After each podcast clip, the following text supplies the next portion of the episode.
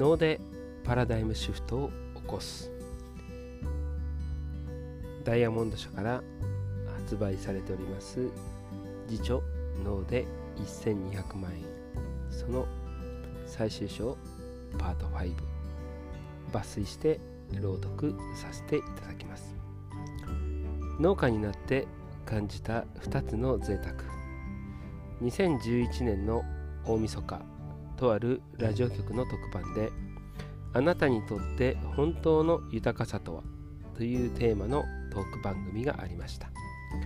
その時何気なく私が応募したものが準グランプリに選ばれました。その内容がこちらです。農家になって贅沢には2種類あると分かりました。一つは高価な最高級の味噌を買う贅沢。もう一つは大豆を自分の手で育ててそれを味噌にする。これも贅沢。前者の贅沢は独り占めしたくなるが後者の贅沢はお裾分けしたくなります。分け与えられる贅沢こそ本当の豊かさではないでしょうか。本当の豊かさとは何かという問いこれはまさに2011年3月に起きたみぞの東日本大震災を受けてのこと。あの震災をきっかけに多くの人の価値観が変わったと思います。この本を手に取られている方は少なからず今の日本にそして世界に疑問を抱いている方が多いのではないでしょうか。ただ単に儲けたいというのであれば遠回りする必要はありません。株の売買などもっと直接的なものは山ほどあります。でも今全国各地で新しい価値観で本当の豊かさに気づいた人が脳に向かっているのだと実感しています。幸せを与えれる人の共通項。前職の会社員時代売上が全てで前年対比超えが市場命題でした。そんな再現のない世界が嫌になり地元石川へ舞い戻ってきたわけです。今度こそ自分と家族が幸せになるために仕事しようと。そこではたと気づいたのが幸せって何だろうということ。誰もが幸せになりたいし不幸にはなりたくないのに改めて語り合うことってありませんよね。バーテン時代に師匠から教わったのがサービス業の使命は来ていただいているお客さんにその場その時間幸せでいてもらうということでした。その当時勉強と称していろんなバーを飲み歩きました。コンクールで優勝したカクテルは確かに美味しかったけれどそのバーの居心地がいいかというとそうでもない。逆に初めて行ったのにとても居心地のいいお店もありました。そんな居心地のいいお店の共通項はその店のマスターの家庭が安定しているということ。幸せを与えている人は幸せ。そして幸せを与えられている人はその足元がしっかりしている。そんなことを思い出しそれが風来機能の指針となりました。ストレスなしの売上基準金額が新時代の企業戦略。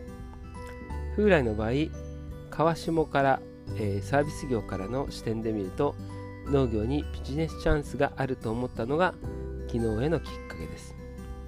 その川下からの発想を経営に当てはめたのが売上基準金額です。通常使われているのが売上目標金額。これはノルマと言い換えられますが目標金額以上の売上ばあればいいというものです。それに対し売上基準金額はその基準金額に対してプラスマイナス5%以内に売上を持っていく考え方です。売上基準金額の95%未満ならなぜ売上が悪かったのかを反省します。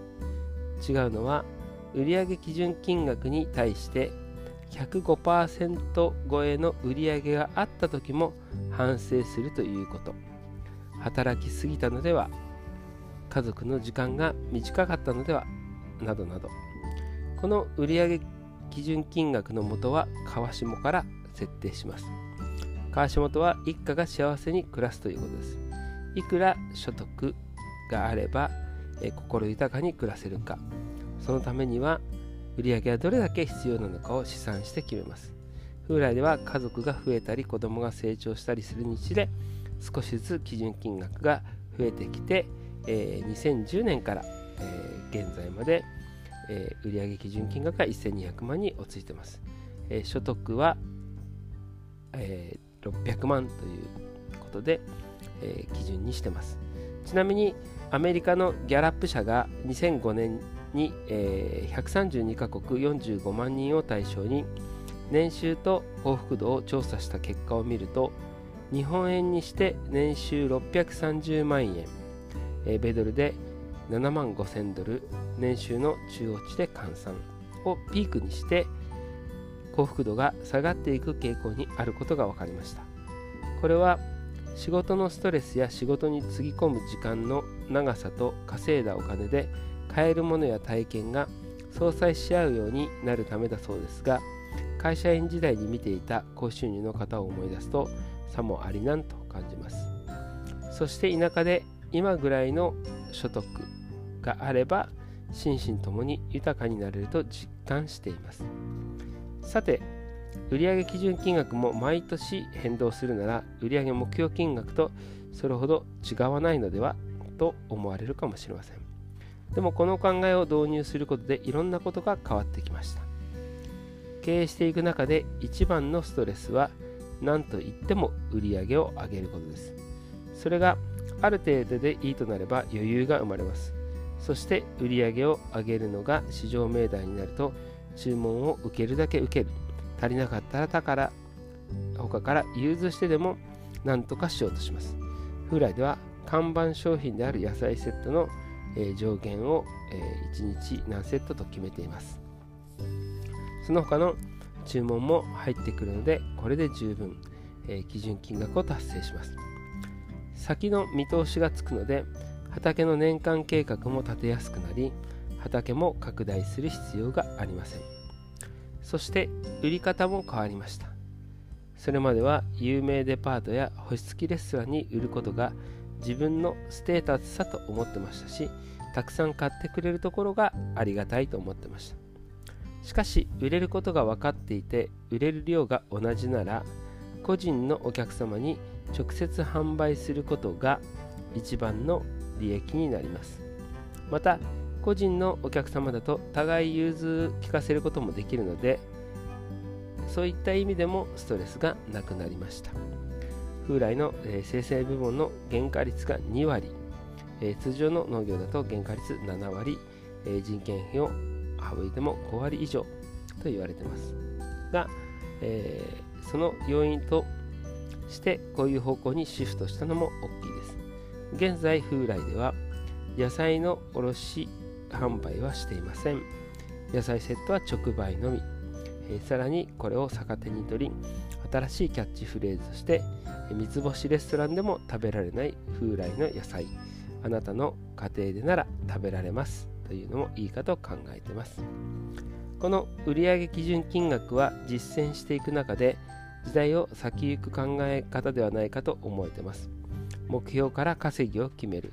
これからの新時代小さい脳に限らず新しい企業の考え方としていけるのではないでしょうか。涙ながらに感謝された一本の電話。ある日風来に一本の電話がかかってきました。長野のとあるキャンプ場に野菜を届けてほしいとのこと。その方は重度の化学物質過敏症で神奈川の自宅に住めずホテルにも住めないため仮住まいとしてキャンプ場暮らしのことでした。有機野菜であっても反応が出るものもあり喉が腫れてしまい食べられないものもあると言います。そういった方に野菜を送るのは正直プレッシャーでもあったのですが後日その方からメールと電話があり涙ながらに食べられたと感謝されました。その言葉を聞いてこちらも感動して涙が出てきました。その時の、え、メールを読み上げます。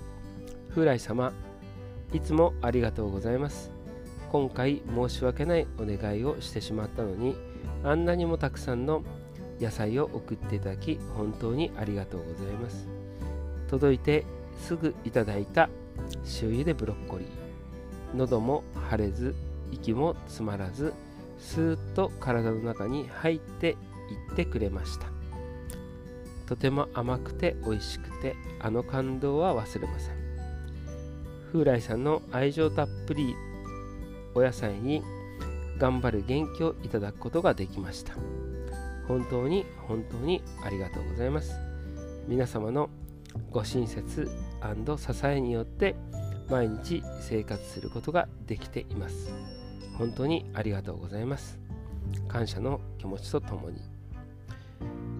このメールをいただいた時それまでサービス業の視点で脳を見るというのがとてもおこがましいことに気づきました。バーテンダー時代に師匠から教わったサービス業の使命は人を幸せにすることと考えると命のもとを育てている脳は究極のサービス業ではないかと誇りを持つことができました。そうやって姿勢が変わってからは風来の経営もより安定してきました。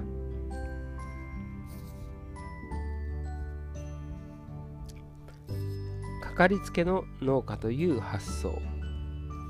世界中で自由貿易がどんどん進んでいます。そんな時ニュースになるのが農産物が安くなるということ。果たして命の元である食を高い安いという観点だけで見ていいのでしょうか？そういったことを言っていられるのは食があふれている今だからこそ。いつまでも自分たちが選べる立場だと信じて疑わないところが悲しくもなってきます。もし国内から農家自体がいなくなってしまったら海外からの遺伝子組み換え作物はいらないと言ってももう選べる立場にはありません。こんなことは古代妄想であってほしいと思いますが実際にメキシコなどでは自由貿易締結後農業競争者が解体されアメリカ大資本の独占状態となりました。日本は食料自給率がここまで低い国なのにこれだけ食や脳の未来に対して考えていないのはある意味すごいなと思います。私の友人が通貨危機に陥った最中のギリシャに行ってたことがあるのですが思った以上に楽天的だったと言います。その根底にあるのは食料自給率がギリシャでは140%と何があっても飢えることはないという安心感も一因だったそうです。国家レベルのことを変えるのは難しいところですが個人で食の大切さに気づいている人はたくさんいます。人は食べたものでできているからです。これからはかかりつけの医者やかかりつけの弁護士のようにかかりつけの農家の時代が来るのではないかと思ってます。先の東日本大震災の時風来にも注文が殺到しました。中には定価の倍出すから優先的に送ってくれという方もいました。そんな時だからこそ昔からのお客様優先でいつもと変わらない姿勢で出荷しました。おかげさまで感謝の声をいただきさらにつながりが深くなった気がします。先の戦争、え第二次世界大戦いざという時頼れる疎開先がある人も多かったと思いますが今疎開できる人がどれだけいるのでしょうか。そう考えるとかかりつけの農家を持つことは大きなリスクヘッジになります。そういった意識を持っている人が特に最近増えているような気がします。また表立って活動せずともそう思っている人も少なくないはずです。だからこそかかりつけ農家という考えを示してあげる。今を助けることが自分の未来が助かる。農家にとっても安定して買ってくれる人が安心する農業ができる。農家にとってもいいし、買われる方にとってもいい。常に対等な関係を。もう20年以上前ですが新婚旅行に行ったのがインドネシアのバリ島でした。2人とも滞在型が好きだったのにウブというウブドゥという、えー、町の近くのホテルに1週間連泊。着いた初日に街中を散策しました。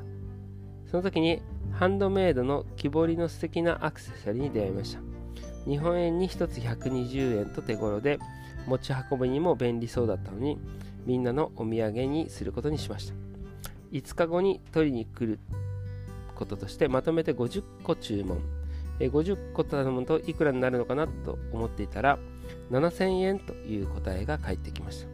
なるほどと思いながら冷静に計算してみると1人あ1つあたり140円と高くなっているではありませんか。そこで安くなるならともかく高くなるとは信じられないというとお前のおかげでこの数日は俺の睡眠時間が短くなるじゃないか。だから当然だという答えでした。その時妙に納得してしまいました。スケールメリット的に考えれば安くなるのが当たり前と思っていたのですがなんだか目から鱗の瞬間でした。スモールメリットという考えの原点にはそういった体験があったからかもしれません。今日本はとてもお客さんの権利意識が強いと思います。これはネットの影響がとても大きいでしょう。ただ、えー、食べログなどいろんな商品レビューを見ていると中にはそれはお店側のせいではないのではないかというものも多々あります。物が溢れているので気づきにくいかもしれませんが本来は売っているからこそ買えるという視点も必要だと思います。そしてそんな風になっている根底にはお客様は神様ですといった言葉が大きく影響している気がしてなりません。以前電話で問い合わせがあった時無理なことだと思ったのでその旨を伝えるとお客様は神様でしょと言われました。とっさにその言葉はキリストさんがおっしゃいましたか？ブッダさんがおっしゃいましたか？確か一歌手の歌だったと思うのですがと言ってしまいました。もちろんどちらが上とか下ではないのですがお金というものを介在した対等なお付き合いができる。それが風来の理想です。そのためにも心から必要とされているものを提供していかなければならないと思ってます。風来式、えー、公私混同論。公私混同というと悪いことというイメージがあります。もちろん公金流用などをもってのほかですが公と私の明確な違いはどこにあるのでしょう。今の社会はあまりにも公と私本音と建前のダブルスタンダードを取ることが当たり前になっています。またダブルスタンダードを取らざるを得ない社会になっているようにも思います。私自身会社員時代は職場の自分と家にいる自分を分け会社の利潤と個人的、えー、意見を明確に分けてきました。自分にとってそれはどうだろうと思うことでも公と私を使い分けることで自己矛盾を起こさないようにしていました。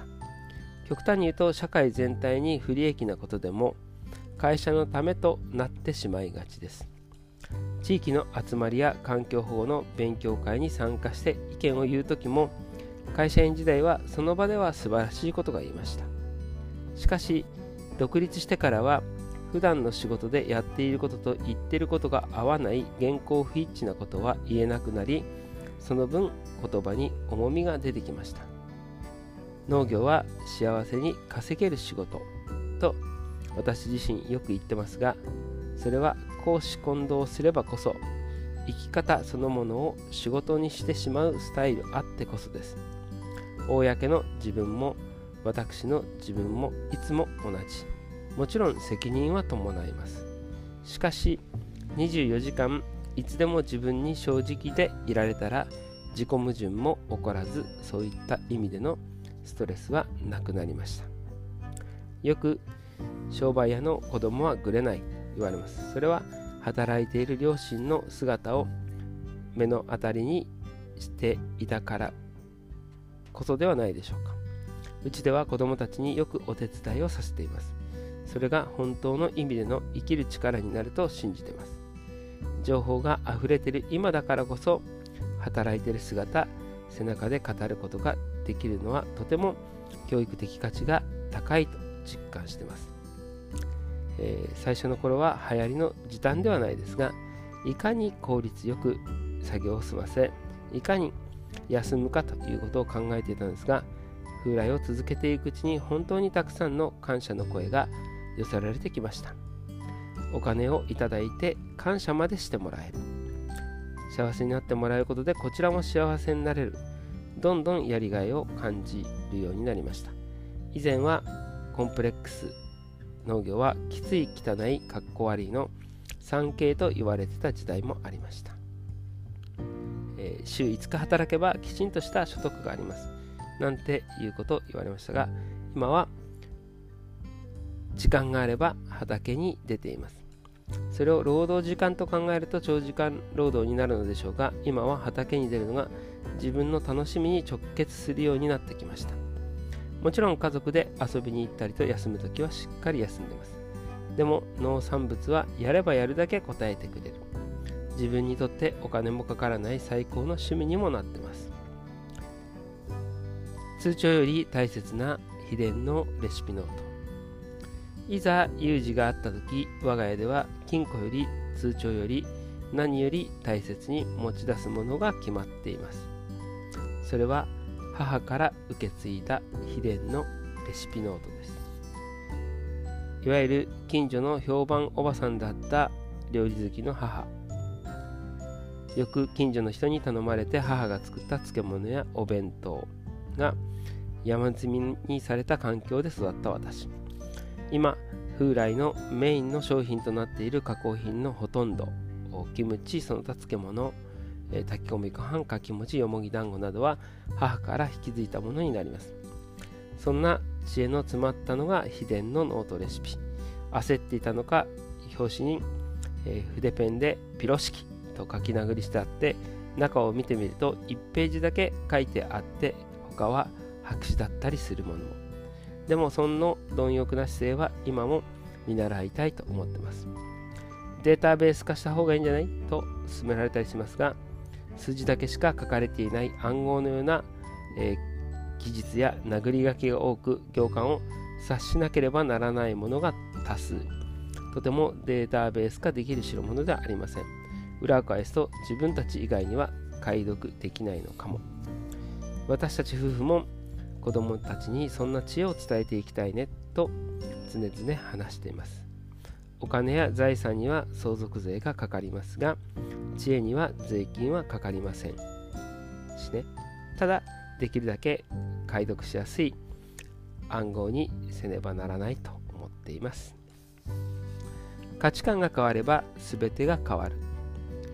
宝石服食べ物水空気。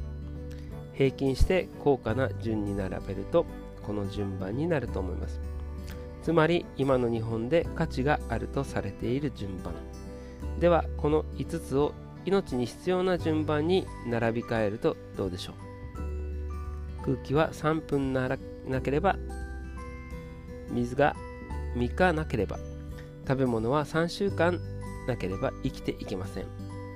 つまり命に必要な順番は空気水食べ物服宝石とまるっきり逆になります。見方を変えると全てが変わってきます。実際何か災害が起きた時には真っ先に水や食べ物を欲するのではないでしょうか。農家になる前は欲しいものは何もないと思っていた故郷ですが農家になってからは必要なものは全てある。時々故郷であるこの石川が大好きになりました。文字通り地に足をつけた生活は安心感にあふれてます。今私が流行らせたい言葉はそれって命的にどう？っていう言葉です。高い安いうまいまずいだけでなく命の価値観で見てみる。特に食べ物がそうです。その時は安いからといっても病気の原因になるようなものを食べ続けていたら漏れなく病気になり結果的には経済的にも高くなるかもしれません。それどころかお金で買えない寿命すら短くなってしまいます。命の元である食を育ている脳は本来それだけで志高い仕事です。命の価値観で見た時振り返ればトップランナー。それが農業。時代の最先端を行く。1人で100歩行く人も必要ですが100人が一歩歩をすれば一歩踏み出すだけで一気に倍の200歩になるのです。